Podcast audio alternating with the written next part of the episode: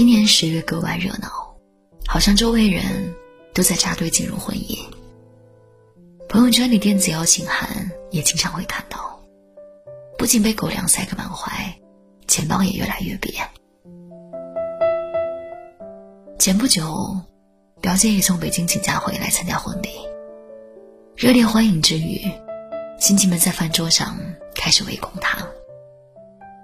最近谈恋爱了吗？打算什么时候结婚啊？再晚的话，以后生孩子可能会有风险了。他一边假笑一边应付，我在旁边都替他觉得头大。赶紧使个眼色，喊他去楼下便利店买饮料。一出门，他长舒一口气，谢天谢地，罪人解脱了。转头冲我笑，就完全没有苦涩和无奈。因为他一个人过得真的蛮好的，我很佩服表姐，一个人在北京打拼，年纪轻轻到了高管位置，年薪百万，事业强，性格也好，真的挑不出什么缺点。但在很多长辈眼里，不结婚就是最大的缺点，他们总是觉得他不够完整。实际上，表姐也的确因此妥协过。大概是前年的样子吧，迫于压力，她跟家里安排的一个男孩子相亲，并且短暂相处了两个月。两个人从外表、家境、个人情况，都算得上是合适的。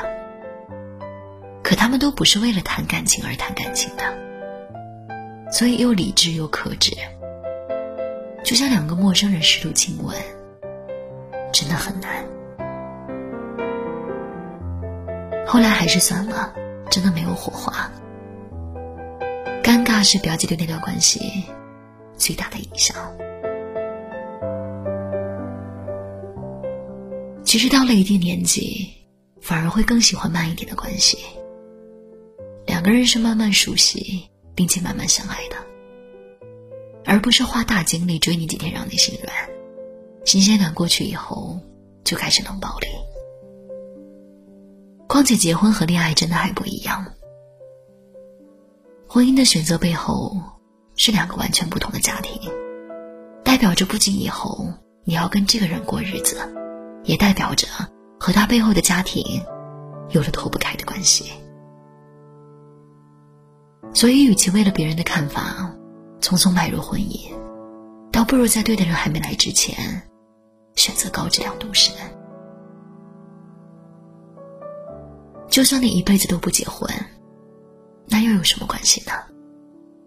真正在乎你的人，在乎的不是你有没有结婚，而是你过得是不是开心。内心的喜乐和幸福，比什么都重要。在日本有七位奶奶，平均年龄八十岁。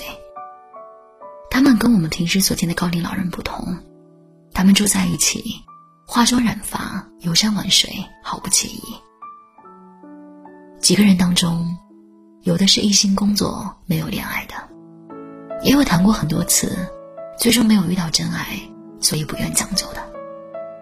还有结了婚但是生活不幸福，于是选择离婚独身的。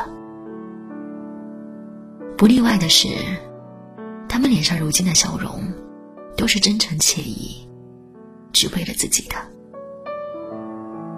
梁江奶奶挑染绿色和红色的头发，看到她第一眼真的很难相信，她已经七十多岁了。村田奶奶口红收藏狂魔，每天出门必要搭配不同的色号，比很多年轻姑娘还懂行。而且，虽然她已经八十岁了，皮肤状态依然很好。他们各有各的爱好，各有各的性格，但他们都把自己过成了单身贵族。每天坚持锻炼，参加诗朗诵，一起喝下午茶，泡温泉，看樱花赏红叶，把日子过成了诗。这一生，远方再远，总要归家。旁人都是路人，自己才是归途。我知道在世人约定俗成当中，儿孙满堂是一种心照不宣的幸福，但这不应该成为，也没有必要成为一个人一生的枷锁。任何一种生活方式都不是唯一的，婚姻也只是一个选择。只要你内心是丰盈完整而充实的，结不结婚，生不生孩子，又有什么关系呢？如果你遇到了那个相互纪念、彼此闪耀的人，我想你们都会不自觉的坠入爱河。但如果结了婚，还不如一个人幸福洒脱。那又何必难为自己呢？我听过太多诸如：结婚前以为有人可以一起承担风雨了，结婚以后才发现，大风大雨都是他给的。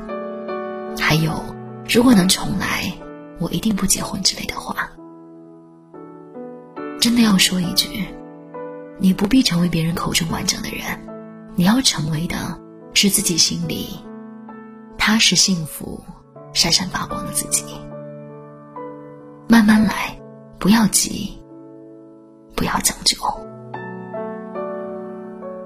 作家陈玉在书里写：“人人需要安全感，但真正持久的安全感，只能来自于你的内心。